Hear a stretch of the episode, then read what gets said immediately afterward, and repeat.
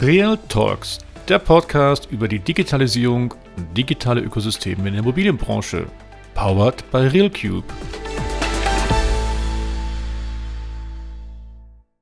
Mein Name ist Markus Disselkamp und heute spreche ich mit Mikis Waschel über das digitale Facility Management. Also wirklich die Digitalisierung vom Gebäudemanagement. Wir streifen dabei so Themen wie Computer Aided Facility Management, also CFM, die digitalen Zwillinge, aber auch die BIM-Methodik und dabei besonders das BIM-to-FEM. Wir reden aber auch über die Notwendigkeit digitaler Plattformen und Ökosysteme und schauen mal so in die Zukunft hinein, wohin sich die modernen Geschäftsmodelle des FMs, also des Gebäudemanagements, entwickeln können, aber welche Rolle auch dieses Gebäudemanagement im Rahmen von der Nachhaltigkeit übernehmen kann und sollte. Lieber Mikis, schön, dass du da bist und stelle dich mal bitte mal ganz kurz direkt selbst vor. Ja, sehr gerne. Vielen, vielen Dank auch für die Einladung, heute äh, beim Podcast dabei sein zu dürfen. Mein Name ist Mikis Waschel. Ich bin äh, Digital Entrepreneur, wie man es so schön nennt, seit einigen Jahren äh, im Bereich der Digitalisierung des Facility Managements ähm, mit den beiden Unternehmen CRFM Engineering und Media Management. Äh, einerseits ein technisches Büro, das seit knapp 20 Jahren sich äh, mit der Datenerfassung, Aufbereitung und, und Standardisierung äh, von, von Gebäudedaten beschäftigt. Wir durften das mittlerweile für äh, über 15 Millionen Quadratmeter machen. Und die Firma Media Management ist eine Software-Boutique, sage ich immer ganz gerne dazu, die, die maßgeschneiderte ähm, äh, Softwarelösungen für das äh, Asset, Facility und Property Management ähm, im Software-as-a-Service-Betrieb, also wenn man so möchte, in der Cloud herstellt. Ja, und dann bist du Vorstand der Internationalen FM Association für Österreich. Und Österreich ist so ein Stichwort, denn du bist ja unser erster Gastredner, Talkredner aus Österreich. Ja, genau. Seit ein paar Tagen äh, äh, darf ich äh, diese, dieses Amt wahrnehmen für die International Facility Management Association, die doch immerhin äh, über 10.000 Mitglieder in 200 Ländern vertritt. Und das ist, glaube ich, ein sehr wichtiger, eine sehr wichtige Branchenvertretung und ein sehr wichtiger Branchenverband, die äh, auch in den letzten Jahren sehr stark äh, über das Netzwerken hinaus wirklich auch Content und, und, und tolle Entwicklungen gemacht haben. Ähm, die Deutschen haben da ja schon seit einigen Jahren die GEFMA, die, die äh, äh, wirklich tolle Richtlinien und Standards entwickelt hat. Und, und, und mittlerweile haben wir da in Österreich auch wirklich tolle Dinge entwickelt. Und ich freue mich sehr, dass ich hier gewählt worden bin, um, um einen Beitrag zu leisten. Ähm, sagen wir mal eine ganz dumme Frage, wenn jetzt die Deutschen Standards entwickeln, müssen dann die Österreicher dann nochmal eigene Standards entwickeln oder kann man sich da gegenseitig äh, ergänzen? Kann man da auf das eine aufbauen? Ähm, in vielen Bereichen ist es so, dass es hier zwischen den Verbänden auch erfreulicherweise tolle Kooperationen und, und, und, und Offenheit gibt, was ja in der Bau- und Immobilienwirtschaft nicht unbedingt gang und gäbe ist, dass hier geteilt und geshared wird. Also es gibt ja durchaus Standards, die, die, die austrophiziert werden, so nennen wir das, die wir von der GEFMA übernehmen und dann auf die österreichische äh, Gesetzes- und Normenlage ein bisschen umbauen müssen, aber im Wesentlichen ist ja auch das Normungswesen glücklicherweise in den letzten Jahren Stück für Stück in die Richtung gegangen, dass, dass hier die Normen auch äh, äh ähnliche oder teilweise idente Strukturen verwenden, was natürlich auch hier im, Bereich des Facility Managements enorm hilfreich ist, wo ja die Standardisierung, ähm, äh, wie soll ich sagen, wo, wo es ein bisschen Aufholbedarf gibt, was äh, Standardisierung und Digitalisierung betrifft. Sag mal, du hast es gerade bei der Forschungsrunde gesagt, eure Firma oder eine deiner beiden Firmen heißt CAFM, das steht hier für Computer Aided Facility Management. Und jetzt die Frage, äh, habt ihr da einfach eine sehr weise Voraussicht gehabt, schon gleich so einen modernen Namen zu wählen? Oder seid ihr eigentlich als ursprüngliche Facility Manager gestartet und habt dann einfach euch weiterentwickelt? Oder wie darf ich mir da eure Namensfindung vorstellen? Äh, wir sind tatsächlich von, von Anfang an mit diesem Namen auf den Markt gegangen, ab dem Tag 1. Ähm, man muss sagen, vor 20 Jahren war ja der Begriff Computer-Aided Facility Management noch nicht so breit gestreut und noch nicht so weit bekannt, wie das, wie das heute der Fall ist. Und der Beweggrund meines Vaters, der damals die Unternehmen gegründet hat, war der, dass er eigentlich in in 25 Jahren davor, wo er in der Automobilbranche und, und, und im, im Kongress- und Messegeschäft war, äh, immer darunter gelitten hat, dass er zwar Adressen wusste äh, und, und Verkaufszahlen, wo wie viele äh, äh grüne oder silberne Autos verkauft worden sind, aber wenn er nach, nach einer Gebäudequalität gefragt hat, ist die, die Antwortqualität äh, äh, rapide gesunken ähm, und die Aussagekraft. Und deswegen hat er sich eigentlich damals dazu entschlossen, Immobilien zu digitalisieren und mit gleichbleibenden Daten Datenstrukturen oder mit definierten Datenstrukturen Transparenz zu schaffen. Und das ist eigentlich ein, ein Gedanke, der, der heute aktueller ist denn je, ähm, dass man äh, datenbasiert äh, Gebäude managen kann und führen kann. Ja, Mikis, da haben wir ja mit dir einen absoluten Experten zum Thema CAFM, also Computer Aided Facility Management. Und vielleicht gibst du uns mal einen Einblick, was denn für dich überhaupt dieser Begriff, der quasi momentan fast gehypt wird, wirklich bedeutet. Das ist eigentlich zweigeteilt zu beantworten. Denn traditionell ist der, der Begriff Computer Aided Facility Management relativ klar definiert. Da gibt es verschiedene Normen und Richtlinien, die also auch mit Zertifizierungen definieren, was denn CAFM ist. Das ist so üblicherweise, wenn man jetzt wahrscheinlich 100, 100 Herrschaften aus der Branche befragt, wird man wahrscheinlich 90 relativ ähnliche Antworten bekommen. Das ist so alles, was sich mit Flächenmanagement, Instandhaltungsmanagement äh, und, und, und Kostenthemen aus rund um Facility Services heraus ergibt. Ähm, ich glaube, dass das aber gleichzeitig auch ein, ein, ein, Begriff und, und, und eine Branche ist, die ja in der Software, im Softwarebereich durchaus eine große Branche ist, ähm, die einem extremen Wandel unterliegt, der durch verschiedene Themen getrieben wird. Einerseits ist es so, dass die Facility Manager und Facility Service Provider jetzt jahrelang darunter gelitten haben und auch keinen Hehl daraus unter dieses, aus diesem Leiden gemacht haben, dass sie in vielen Fällen unzureichende Datengrundlagen hatten. Und ich sage mal, dass das Gap zwischen der ähm, Erwartungshaltung, äh, äh, Gebäude effizient zu betreiben und der Bereitschaft, äh, ordentliche Daten dafür zur Verfügung stellen, war durchaus eklatant. Ähm, heute ist es so, dass wir Methodiken wie BIM haben, die Einzug halten die äh, Facility Service Provider und, und Facility Manager jetzt erstmals in die glückliche Lage versetzen würden, dass sie den sogenannten digitalen Zwilling bekommen würden und dass das durch auch, auch durch Industriestandards wie IFC äh, ja durchaus per Knopfdruck möglich sein kann. Und eigentlich die lustige Situation entsteht, dass die Facility Manager, die jetzt jahrelang geklagt haben, auf diese Situation gar nicht unbedingt vorbereitet sind.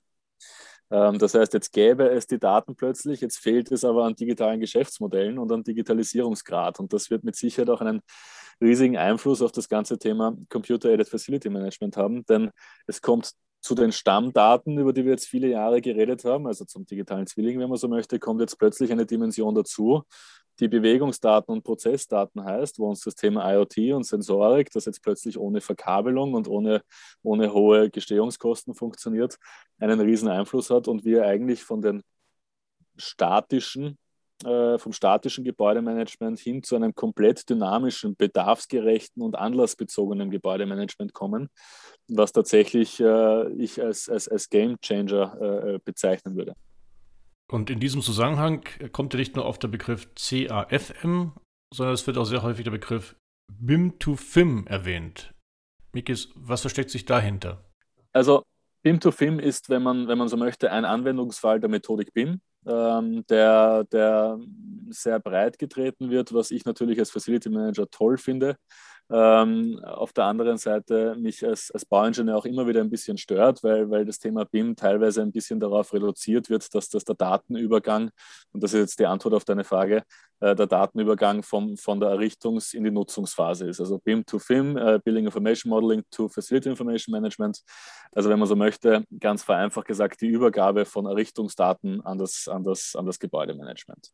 Ähm, das ist ein, ein wunderbarer und toller Anwendungsfall, so wie, so wie ich es vorher ausgeführt habe, schon ein bisschen dem Facility Manager äh, nicht eine Europalette Papier zu übergeben, die irgendwo im Keller steht, mit der er dann das Gebäude effizient betreiben soll, sondern tatsächlich einen strukturierten äh, digitalen Zwilling mit einer definierten Datenqualität zu übergeben, äh, der Industriestandards folgt und, und, und, und auf, auf, auf dessen Basis dann idealerweise äh, Startup-Phase äh, äh, und, und, und Aufnahme der Tätigkeiten des Dienstleisters äh, vereinfacht werden und damit im Lebenszyklus auch eine andere Transparenz, äh, Themen wie ein Anlagen, Anlagenlebenszyklus etc. entstehen können. Ähm, wie gesagt, das ist aber dennoch nur, nur ein Anwendungsfall dieser ganzen Methodik BIM, die natürlich noch zig andere Möglichkeiten ähm, der, der, Datenverfügbarkeit und Datenteilbarkeit, Datenerweiterbarkeit äh, zur Verfügung stellt. Du, aber ich habe auch gelernt, dass bei BIM to FIM ein weiterer wichtiger Aspekt jener ist, dass der Facility Manager schon viel früher in die Planungsphase eingebunden wird, um dort nämlich zu definieren, welche Daten er später für ein effizientes Gebäudemanagement benötigen würde. Und ist das denn wirklich so, dass man da äh, die späteren Dienstleister wirklich schon in die Planung jetzt heute einbindet? Absolut, das ist auch in der, in der, in der ISO-Norm äh, so vorgesehen, dass das äh, Requirements Engineering, also die, die Bedarfsanforderung oder die Bedarfsformulierung, tatsächlich schon in den frühen Planungsphasen durch den Facility Manager erfolgt und der Facility Manager eine ganz klare Bestellqualität hat, welche Daten braucht er und welche Daten verlangt er aus dem, äh, aus dem Bauprojekt heraus. Das unterteilt sich üblicherweise in einerseits alphanumerische Informationen, also das, was wir klassischerweise als, als Merkmale oder, oder in Listeninformationen, Anlagen und Raumbücher kennen, aber auch in, in grafische bzw. geometrische Informationen, was durchaus eine Herausforderung ist, ähm, weil es da natürlich unterschiedliche Erwartungshaltungen gibt. Äh, aus, der, aus der Methodik BIM heraus, sage ich mal, möchte man relativ ähm, detaillierte Modelle haben, die dann für möglicherweise Vermarktungsprozesse oder schöne Präsentationen, Visualisierungen etc. verwendet werden können. Ähm, das äh, steht natürlich der, dem Anwendungsfall im Facility Management ein bisschen gegenüber wenn man dann äh, äh, den, den, Facility Manager mit seinem Tablet durchs Gebäude schicken möchte, äh, braucht man eher weniger Informationen, einfach aus Performancegründen, damit überhaupt die romantische Vorstellung, dass man irgendwann mal Smartphone-basiert äh, den Facility Manager durchs Haus schickt oder mit, mit einer HoloLens etc., ähm, äh, sind das durchaus abweichende oder divergierende Anforderungen, die entstehen. Ja, aber ist das wirklich schon die Realität, dass da ein Facility Manager rechtzeitig proaktiv eingebunden wird in eine Planungsphase oder ist es nicht eher noch so heute, dass äh, erstmal gebaut wird und dann im Rahmen einer Ausschreibung der günstigste Dienstleister gesucht wird, der dann den, den Job übernehmen darf? Ähm, das, ist, das ist natürlich ein, ein, ein ganz zentraler Punkt, den du ansprichst. Die, die Forderung das Facility Management frühzeitig einzubinden, ist natürlich eine, die, die nicht neu ist. Die gibt es seit vielen, vielen Jahren äh, und die wird auch mit Sicherheit nicht, nicht flächendeckend erfüllt. Was äh, oftmals auch damit zu tun hat, dass, dass äh, Facility Manager die, die, die entsprechenden Antworten, was sie brauchen, um ein Gebäude effizient zu betreiben, gar nicht unbedingt geben konnten. Ähm, es gibt äh, eine, eine Initiative, die ich ein bisschen mitgestalten durfte hier in Österreich aus der, aus der, aus der IFMA heraus. Ähm, gab es das Zukunftsforum, äh, das sich damit beschäftigt hat über, über eineinhalb Jahre, ein sogenanntes Qualitätssiegel für das Facility Management äh, zu entwickeln. Das ist so eine Art Zertifikat, wo über 200 Kriterien definiert worden sind. Ähm, in verschiedenen Qualitätsabstufungen, also da gab es die Stufen A, B, C, äh, die definiert haben, was braucht ein Facility Service Provider, um ein Gebäude über den Lebenszyklus effizient zu bewirtschaften. Und diese Matrix, die aus dem entstanden ist, kann man jetzt also in Planungsprojekte hineinwerfen. Äh, unter Anführungszeichen, äh, und, und dann einen Diskurs starten und einen Dialog starten mit den Planern, äh, äh, in welcher Qualitätsstufe das jeweilige Kriterium umgesetzt wird. Und da entstehen natürlich irrsinnig spannende Gespräche, denn die, das Spannungsdreieck der Interessenslagen ist natürlich ein, ein sehr großes. Der, der, Investor hat möglicherweise das Interesse, äh, innerhalb des Termin- und Kostenplanes das Gebäude fertigzustellen. Die Folgekosten oder die Betriebskosten äh, sind da ein geringeres Interesse. Der Nutzer hat natürlich genau die gegenteilige Lage, für den sind die Errichtungskosten weniger maßgeblich. Äh, der hat das Interesse, dass der Betrieb effizient ist und so entsteht ein ganz spannender Diskurs. Aber ich glaube, es ist äh, sehr wichtig, dass die, und das wird eine der größten Herausforderungen sein, nicht nur im Bereich der, der Datenrequirements, sondern generell im Bereich der, der Requirements an eine Gebäudequalität und an eine Gebäudeplanung, dass die Facility Manager es schaffen, in den nächsten Jahren klare Antworten darauf zu geben, was ist notwendig, um äh, einen gewissen Betriebskostenbereich oder eine gewisse Gebäudequalität, einen Instandhaltungsstau, einen Abnutzungsvorrat, eine Gebäudeperformance, wenn man so möchte, zu erreichen. Jetzt hast du gerade gesagt, dass es beim BIM noch viel mehr Anwendungsfälle gibt als das BIM to FIM. Äh, woran hast du da konkret gedacht? Ach, da gibt es da gibt's viele, aber ich sag mal, äh, jeder von uns, der schon mal in einem Bauprojekt war, kennt das leidige Thema der Protokollierung von Besprechungen, wo dann 40, 50, 60-seitige Protokolle entstehen, die in Wirklichkeit schwer, äh, schwer durchgängig und, und, und tagaktuell zu lesen und zu halten sind. Ähm, BIM bietet da die Möglichkeit, den Bauprozess äh, äh, oder den, den Besprechungsprozess bei Bauprojekten völlig zu revolutionieren, indem man einfach Tickets in die Modelle hineinsetzt. Äh, ich hatte unlängst mit dem geschätzten Kollegen Hubert Romberg vor ein paar Tagen ein Gespräch von Romberg Bau, der mir von einer Baustelle in der Schweiz berichtet hat, wo die Schweizer Post die Kommissionierung der Werkzeuge und, und, und der Baustoffe übernommen hat, weil man aus Analysen heraus festgestellt hat, ähm, dass äh, Bauarbeiter wesentliche Teile ihrer Arbeitszeit mit Tätigkeiten verbringen, die sie eigentlich nicht erledigen sollten. Ähm, wo also auch mit äh, Kanban Boards gearbeitet wird und mit QR-Codes genau der Baufortschritt äh, gemanagt wird.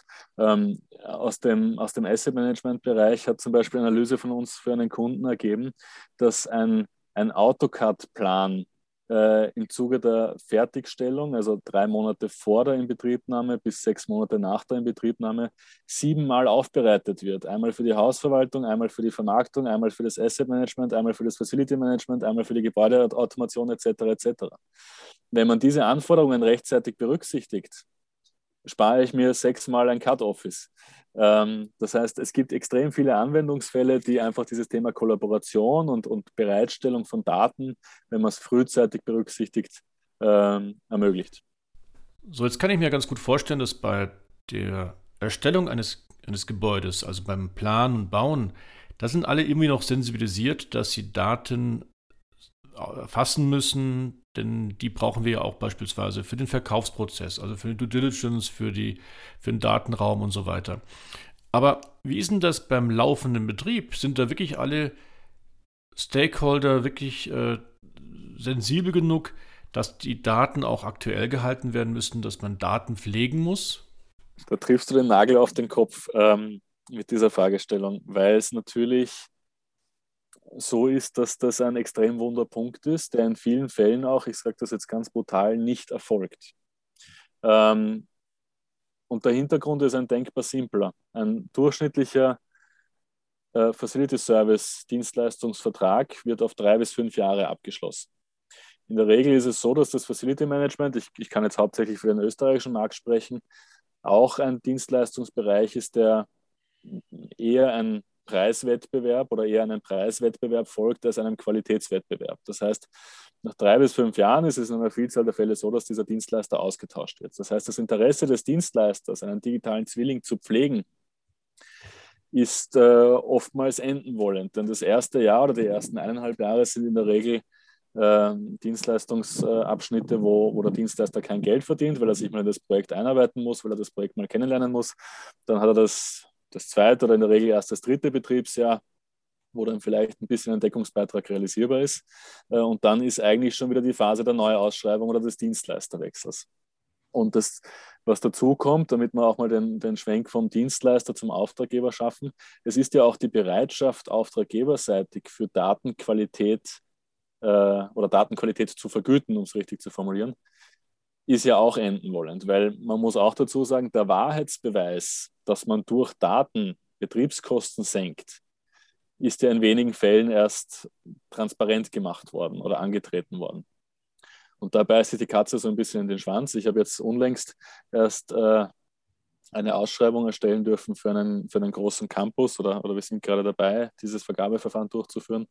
Äh, das ist ein, ein BIM-Projekt äh, oder eine BIM-Planung äh, und auch die Errichtung wird mit der Methodik BIM durchgeführt, wo wir natürlich von dem Dienstleister, den wir ausschreiben, BIM-Kompetenzen abverlangt haben. Und das Ergebnis war durchaus, durchaus ernüchternd. Also da ist der Markt ein Stück weit auch für das Thema Datenpflege, muss man ehrlicherweise sagen, noch nicht vorbereitet und das wird mit Sicherheit eine große Herausforderung der nächsten Jahre werden. So, jetzt waren wir beim Thema Datenpflege, aber gehen wir noch einen Schritt weiter. Wie sieht es denn aus beim Thema Datenaustausch zwischen verschiedenen Dienstleistern, verschiedenen IT-Systemen. Äh, wie sieht es denn da aus in der Realität? Können wir heute schon Daten aus Systemen miteinander harmonisieren und äh, dann daraus Mehrwerte generieren? Äh, es gibt äh, aus Deutschland äh, gute Ansätze dazu. Das ist der, einerseits zum Beispiel der CFM Connect Standard, der, sage ich mal, was das Thema Anlagen, Daten betrifft, hier durchaus Pionierarbeit geleistet hat, federführend vorangetrieben vom, vom Kollegen Klaus Engenfort, ähm, der da auch in etlichen äh, Normungs- und Standardisierungsausschüssen drinnen sitzt. Ähm, das betrifft aber meines Wissens nach hauptsächlich das Thema Stammdaten. Für den Austausch von Bewegungsdaten, Prozessdaten äh, gibt es hier leider Gottes noch, noch sehr, sehr wenig. Da gibt es Initiativen aus dem Bereich von, von Building Smart, also der weltweiten Initiative für die Standardisierung der Methodik BIM, die erstmals den IFC-Standard auf den Markt gebracht haben, der also auch diese alphanumerischen und geometrischen Daten weltweit standardisiert hat, was schon durchaus beachtlich ist, wo jetzt Stück für Stück auch das Thema Standardisierung der Common Data Environments, also der Projektplattformen erfolgt. Und der nächste Evolutionsschritt wird mit Sicherheit sein, auch die, die Standardisierung der Betriebs- und Prozessdaten äh, voranzutreiben. Äh, aber da stehen wir tatsächlich noch äh, ja, vor dem Anfang. Und jetzt sind wir beide ja auch Gesellschafter von RealCube, also einer der digitalen Plattformen, die den Anspruch haben, genau diese Synchronisation von Daten aus verschiedenen Datentöpfen zu generieren. Wie siehst du die, die Wahrscheinlichkeit, dass sich solche Plattformen da äh, wirklich etablieren und einen Mehrwert bieten können? Äh, das Potenzial ist, ist, ist in dem Bereich natürlich enorm. Äh, wir haben hier auch mal eine Analyse gemacht und das war letztlich für mich auch ein, ein, ein, ein springender Punkt, äh, ziemlich gleichzeitig wie ich RealCube äh, äh, kennengelernt habe als Produkt. Ähm, wir haben festgestellt, dass ein Facility Service Provider oder ein Facility Manager in Österreich mit durchschnittlich über 17 verschiedenen Applikationen ein Gebäude betreibt. Das heißt, man kann sich vorstellen, dass es äh, den einen oder anderen Systembruch gibt äh, und dass die Übersichtlichkeit und Transparenz auch darunter leidet. Das heißt, äh, für mich war natürlich als, als, als, Softwarehersteller, der ich selbst bin, ganz am Anfang, ich, ich spreche da sehr offen, wenn das in Ordnung ist, die Frage, sehe ich RealCube als Konkurrenz oder als Mitbewerb oder sehe ich RealCube als äh, Lösung für viele Aufgabenstellungen, um, um Transparenz und eben diese Übersicht herzustellen. Das ist für mich ganz klar und ohne Zweifel die zweite Antwort geworden, denn am Ende des Tages äh, werden wir es schaffen müssen, äh, dass wir von einem Gebäude einen großen, transparenten, digitalen Zwilling, der austauschbar ist, der erweiterbar ist, äh, äh, herzustellen, so wie wir es in Wirklichkeit beim Auto ja heute schon haben. Wenn ich heute mit meinem Autoschlüssel zu Daimler oder zu BMW gehe, dann lege ich auf ein Lesegerät und da wird ausgelesen, welche Durchschnittsgeschwindigkeit ich hatte, welchen Benzinverbrauch, äh, welche, welche, äh, wie viele Kilometer ich gefahren bin, etc. etc. Von diesem Auto ist alles völlig transparent. Ich erzähle immer wieder ganz gerne eine, eine Erfahrung von mir ich habe äh, unlängst mal, leider Gottes, ist mir äh, in mein Auto jemand hineingefahren und ich habe aus dem Kotflügel, da wusste ich endlich, wofür in dem Kotflügel diese Perforierungen sind, habe ich so ein kleines Stück aus meinem Kotflügel rausnehmen können. Da ist auf der Innenseite eine Typennummer gestanden und mit diesem Teil bin ich zur Werkstatt gegangen und die haben diese Typennummer eingetippt, haben dann noch die Lackfarbe dazu geschrieben und dann habe ich das am Bildschirm beobachtet, was da passiert ist. Da ist nämlich relativ schnell äh, ausgerechnet worden, welche Lieferzeit für das Teil ist, wann in der Lackiererei äh, Zeit ist, wann der nächste Mechaniker in der Spenglerei Zeit hat, etc. etc. Und nach 15 oder 20 Sekunden ist auf dem Bildschirm gestanden, ich kann mein Auto am kommenden Dienstag um 17 Uhr abholen. Beim Leuchtentausch im Gebäude läuft dieser Prozess geringfügig anders, um das jetzt mal sarkastisch zu formulieren. Ähm, und äh, ich glaube, das ist durchaus ein Ziel, dass man diese Prozesse einfach optimiert und das geht nur durch die Zusammenführung von unterschiedlichen Disziplinen und Fachbereichen äh, in, in einer Plattform. Naja, und die Ausbaustufe dann von den digitalen Plattformen sind ja digitale Ökosysteme. Und jetzt mal die Frage an dich als Experten für CAFM. Wo wäre denn der Charme von digitalen Facility Management Ökosystemen? Also ein sinnvolles CFM-Ökosystem äh, oder, oder Facility Management-Ökosystem äh, entsteht, entsteht dann, wenn man, wenn man diese Insellösungen äh, zusammenführt und vor allem insbesondere nach dem Motto, äh, das Ganze ist mehr als die Summe von Einzelteilen. Äh, das ist ein ganz klarer, eine ganz klare Message, wo wir hinkommen müssen. Ähm, 1 plus 1 ist 2, das ist eine alte Rechnung, aber ich glaube, in der Digitalisierung äh, äh, ist ein, ein, ein, eine Insellösung plus eine andere Insellösung äh, drei möglicherweise. Äh, und dieses Potenzial ist, ist zweifelsohne da und, und das zu realisieren ist, glaube ich, ein, ein, ein Game Changer für, für Asset Management, genauso wie für das Facility Management und auch für das Property Management. Ähm, insbesondere im, im, im, Property Management und Facility Management muss man ja auch ganz klar sagen, das sind Branchen, die in den letzten 20 Jahren sich kaum verändert haben. Äh, insofern ist das Potenzial durch Digitalisierung und Disruption dann natürlich enorm groß. Na, jetzt gibt es mir wieder mal ein super Stichwort. Äh, denn ich wollte sowieso mit dir noch auf das Thema Geschäftsmodelle kommen, was du ganz am Anfang schon erwähnt hast. Wie ändern sich denn jetzt wirklich dann in den nächsten Jahren die Geschäftsmodelle der Facility Manager oder der Facility Management Dienstleister? Du hast gerade gesagt, 17 verschiedene Applikationen müssen harmonisiert werden, aber es geht ja nicht nur um die Harmonisierung, sondern auch wirklich um neue Geschäftsmodelle. Ich habe da einen, einen, sehr radikalen Ansatz. Ich bringe da immer ein, ein, ein, Beispiel, das ich von meinem Mentor gelernt habe, ähm, der mir das am, am, anhand der gesunden Untersuchung beim Menschen erklärt hat, wie sich Facility Management ändern könnte. Ähm, ab einem gewissen Alter gehen wir als Mensch einmal im Jahr zur gesunden Untersuchung. Das ist, wenn man so möchte, und die, die Parallele zum Facility Management sieht nichts anderes als die Inspektion. Und bei dieser Inspektion kriegen wir irgendeine, irgendeine Diagnose. Da kommt raus, dass es uns gut oder schlecht geht und dass man irgendwas tun muss oder nicht. Und auf Basis dieser Diagnose wird eine Therapie durchgeführt. Das ist nichts anderes als die Wartung, um jetzt wieder zurückzuspringen zum Gebäudemanagement. Wir würden als Mensch nie im Leben auf die Idee kommen, jedes Jahr am 1. Juli in die Apotheke zu gehen und uns dort Antibiotikum zu kaufen, uns zu nehmen, weil es technisch und wirtschaftlich oder gesundheitlich und wirtschaftlich überhaupt keinen Sinn macht. Unsere Gebäude betreiben wir aber genauso. Es gibt einen starren Instandhaltungsplan, wo drinnen steht, immer am 1. Juli ist die Lüftungswartung. Und es gibt einen starren Reinigungsplan, wo drinnen steht, einmal am Tag Unterhaltsreinigung. Ich bin 110 Tage pro Jahr nicht im Büro und habe vor zwei oder drei Jahren festgestellt, dass unser Dienstleistungsvertrag mit dem Reinigungsunternehmen besagt, einmal am Tag Unterhaltsreinigung. Jetzt gibt es zwei Möglichkeiten. Die Reinigungskraft stellt entweder fest, dass ich nicht da bin und geht in den nächsten Raum. Das heißt, ich bezahle eine Leistung, für die ich nicht bekomme. Ähm, oder die Reinigungskraft stellt fest, dass ich nicht da bin und sie erfüllt aber ihren Vertrag. Das heißt, ich bezahle eine Leistung, die keiner braucht. Und aus diesen beiden Beispielen heraus, und da gibt es noch zig andere, entsteht natürlich ein Riesenpotenzial für das Facility Management durch Digitalisierung, bedarfsgerechte Leistung zu erbringen. Und ich träume immer so ein bisschen, ich, ich, ich stelle das auch immer wieder mal äh, vor, in, in Vorträgen seit zwei, drei Jahren vor, dieses Thema Uber auch ins Facility Management zu bringen. Facility Management on Demand. Ich bin mir nicht sicher, ob wir in zehn Jahren noch eine Notwendigkeit haben, irgendwelche Betriebsführungen vor Ort zu haben oder Personal permanent vor Ort zu haben. Äh, heute sind wir darauf angewiesen, weil in Wirklichkeit nur der Facility Manager vor Ort und die Leute, die halt ein Gebäude drei, vier, fünf Jahre lang kennen, wissen, was dort überhaupt zu tun ist. Ähm, hätten wir digitale Zwillinge, die standardisiert sind und die vereinheitlicht sind, könnte ich mein Smartphone zücken und sagen, ich schicke jetzt mal in die Cloud äh, die Daten meiner Lüftungsanlage, inklusive sämtlicher technischen Informationen der, der, des Anlagenlebenslaufes. Und ich schaue mir mal an, welche Installateure gerade in der Nähe sind. Und der, der gerade Ressourcen frei hat, kann doch vorbeikommen und meine Lüftungsanlage warten oder mein Büro reinigen oder was auch immer. Das heißt, das Geschäftsmodell des Facility Service Providers und des Facility Managements ist, ist bis jetzt äh, kaum digitalisiert. Also ich, ich, ich sage das ganz brutal, selbst als Systemdienstleister, Excel oder CFM oder was auch immer, ist für mich noch kein Digitalisierungsprozess. Äh, das ist ein digitales Werkzeug, das eingesetzt wird, aber digitale Wertschöpfungsketten im Facility Management sind bis heute noch nicht umgesetzt und, und, und das ist das Riesenpotenzial und die Chance der nächsten Jahre. Und es wird auch, ein Satz noch dazu, es wird auch der Markt einfordern. Also wir haben jetzt die, eine Phase, wo viele Dienstleister am Markt sich überlegen können, treibe ich aktiv selbst das Thema Digitalisierung voran oder werde ich vom Markt digitalisiert, dann könnte es möglicherweise eine schmerzhafte Erfahrung werden.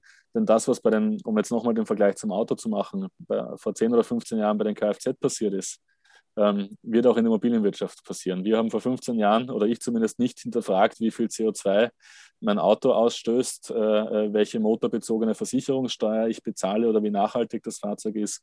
Äh, es wird äh, European Green Deal, sei Dank etc. Äh, jetzt relativ schnell gehen, dass Gebäudeperformance unter einem anderen äh, Aspekt gesehen wird. Da wird es nicht mehr nur um Soll- und Ist-Rendite gehen aus Sicht des Asset Managements, sondern da wird es tatsächlich auch darum gehen, welche Betriebskosten habe ich, warum habe ich diese Betriebskosten, was von diesen Betriebskosten wäre vermeidbar und welche Nachhaltigkeitsperformance habe ich. Lass uns beim Geschäftsmodell mal ganz kurz auf den eigentlichen Kunden, sprich auf den Mieter, Nutzer einer Immobilie kommen.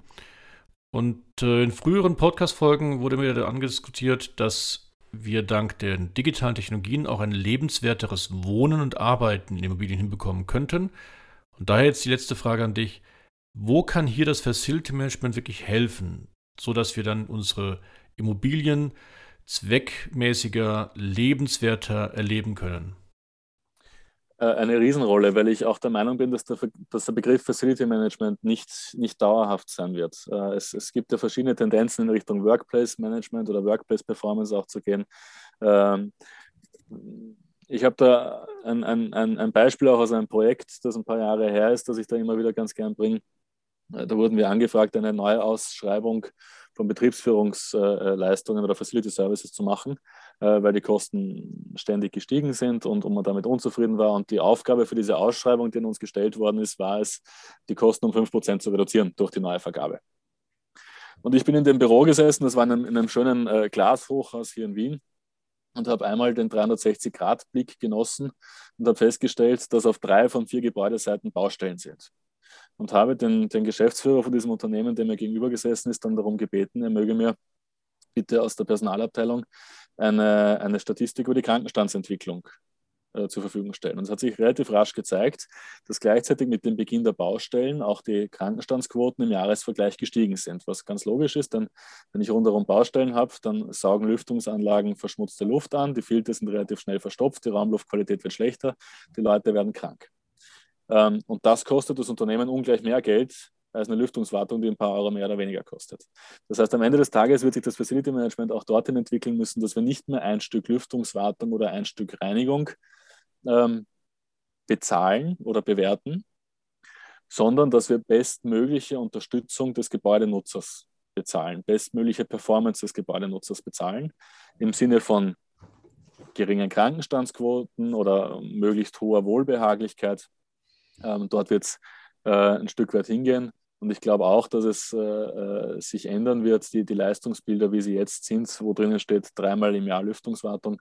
Ich glaube, es wird dorthin gehen, dass man eine Anlagenverfügbarkeit, also klassische funktionale äh, äh, Ausschreibungen, digitalisierungsgestützt viel mehr sehen wird, ähm, dass der, der, der Eigentümer oder Auftraggeber Stück für Stück mehr in die Rolle kommt. Ich schreibe eine Gebäudequalität, eine Gebäudeperformance, eine Verfügbarkeit ähm, meines Gebäudes und meiner Mitarbeiter oder meines Nutzers aus. Miki, das könnten wir jetzt quasi schon zum Schlusswort nehmen, aber ich will nicht, denn ich habe mir jetzt gerade noch beim Zuhören von dir folgende Frage gestellt, nämlich, lass uns mal 10, 15 Jahre in die Zukunft schauen und wann wärst du mit deiner Tätigkeit, mit deinen Aktivitäten im Sinne von CAFM, aber auch im Rahmen deiner Verbandsaktivitäten wirklich zufrieden? Wann sagst du, der ganze Job, den du da auf dich genommen hast, hat sich wirklich gelohnt? bei der Mitgliederversammlung, ähm, die, wir, die wir vor zwei Wochen hatten, wo ich, wo ich eben in den Vorstand der, der IFMA gewählt worden bin, haben wir eine Mitgliederbefragung gemacht, was denn die, die prägenden Themen sind im Facility Management. Und da war äh, auf den ersten beiden Plätzen waren die Themen Digitalisierung und Nachhaltigkeit vertreten. Und ich habe dann eigentlich recht lange darüber nachgedacht, ob diese Themen zusammengehören, ob sie trennbar sind oder nicht und habe für mich eigentlich den Schluss gefunden, dass mein Thema für die nächsten zehn Jahre das Thema digitale Nachhaltigkeit ist. Nachhaltigkeit braucht Digitalisierung und Digitalisierung braucht Nachhaltigkeit. Beide können ohne einander nicht. Ähm, Digitalisierung ist heute sehr oft, und das sage ich durchaus selbstkritisch, noch ein Stück weit ein Selbstzweck. Ich habe vorhin schon mal dieses Stichwort Wahrheitsbeweis angetreten. Es ist sehr schwer heute tatsächlich zu belegen, wie viel Euro oder CO2 oder was auch immer habe ich durch Digitalisierung eingespart. Und wenn ich in, in 10 oder 15 Jahren oder in, in irgendwann mal in, in, 30 Jahren, wenn ich, wenn ich mich Richtung Ruhestand bewegen darf, äh, der nächsten Generation noch was übergebe, dann, dann, dann wäre ich sehr stolz, wenn ich sagen kann, wir haben digitale Nachhaltigkeit geschafft. Ich glaube, mit diesem letzten Statement kann man wirklich dann zum, zum Ende kommen, nämlich dem Statement, Digitalisierung darf kein Selbstzweck sein, sondern soll zu einer digitalen Nachhaltigkeit führen. Nachhaltigkeit sicherlich aber nicht nur im Sinne von äh, neuen Geschäftsmodellen, die dann wieder neue Existenzgrundlagen für die unterschiedlichen Unternehmen sind, sondern auch Nachhaltigkeit im Sinne von Environmental, Social und Governance. Mikis, vielen, vielen Dank für deine Zeit, für deine Impulse und äh, viel Erfolg bei der Umsetzung der digitalen Nachhaltigkeit. Vielen Dank, hat mich sehr gefreut.